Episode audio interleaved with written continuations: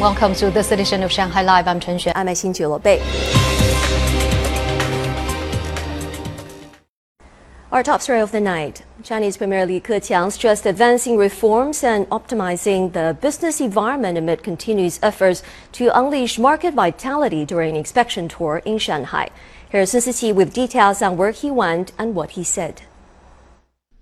Touring the Shanghai Pilot Free Trade Zone, Li acknowledged reforms made for investment, trade, and finance. He encouraged zone officials to continue experimenting and gain new experiences. Li said Chinese companies should make good use of opportunities presented by a higher level of investment liberalization that will come with the upcoming implementation of the Regional Comprehensive Economic Partnership. At an industrial park for smart manufacturing companies in Pudong, Li learned about R&D processes for high-end industrial equipment and exchanged ideas with executives from foreign firms. He said China will open its door wider to the world and strictly protect intellectual property rights so that more foreign companies can feel confident investing and doing business in China. And during his visit to a power plant in Waigaoqiao in Pudong, Li said efforts should be made to ensure people and factories have electricity. The premier reiterated the need to promote new technologies that will enable cleaner and more efficient use of coal.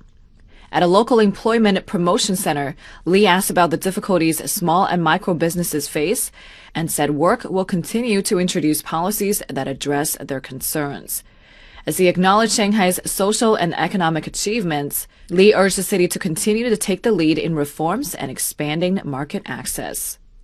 Sun Siqi Shanghai Live.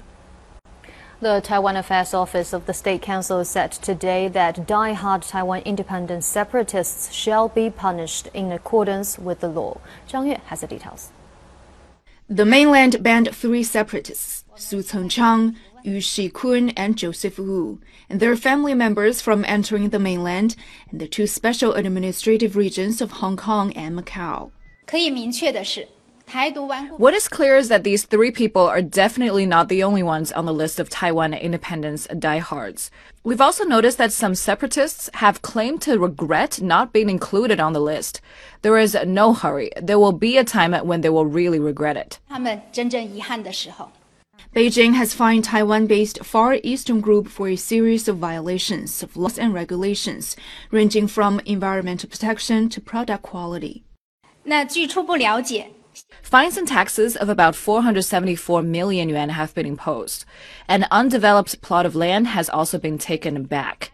The company is still being investigated. Zhu stressed the mainland's position of welcoming and supporting Taiwan-based companies to invest on the mainland. She added, however, that businesses will not be allowed to make money on the mainland while providing financial aid to die-hard secessionists. On Monday, Taiwan police said a man allegedly gunned down a person, then fled the island to Fujian province. They said the suspect, Mr. Huang, is currently believed to be in quarantine at a hotel in Xiamen. Spokesperson Zhu said the situation was being investigated. 张悦，上海 Live。U.S. President Joe Biden on Tuesday ordered 50 million barrels of oil released from America's strategic reserves to help bring down energy costs in coordination with other nations, including India, the United Kingdom, and Japan. Lei Shuran has more. The U.S. government will begin to move barrels into the market in mid to late December. Gasoline usually lags behind changes in oil prices, and administration officials suggested this is one of several steps to ultimately bringing down costs. The U.S. Department of Energy will make the oil available from the Strategic Petroleum Reserve in two ways. 32 million barrels will be released in the next few months and will return to the reserve in the years ahead. Another 18 million barrels will be part of a sale of oil that Congress authorized. It will make a difference. It will take time, but before long, you should see the price of gas drop where you fill up your tank. Shortly after the U.S. announcement, India said it would release 5 million barrels from its strategic reserves, and the British government confirmed it will release up to 1.5 million barrels from its stockpile. Japan and South Korea are also participating. Investors were anticipating the moves could bring a combined total of around 70 million barrels of oil onto global markets. According to the American Automobile Association, gasoline prices are at about 3.40 US dollars a gallon, 60% higher than a year ago. and high gas prices are chipping away at consumer budgets just as the busy holiday travel season is underway. I haven't been driving a lot recently, but I am making a long trip down south for the holiday, so not looking forward to paying a lot for the gas to fill my tank.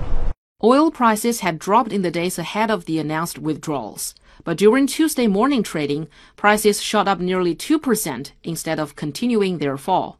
Americans used an average of 20.7 million barrels a day during September, according to the Federal Energy Information Administration. That means that the release nearly equals about two and a half days of additional supply. 雷舒然，上海 Live。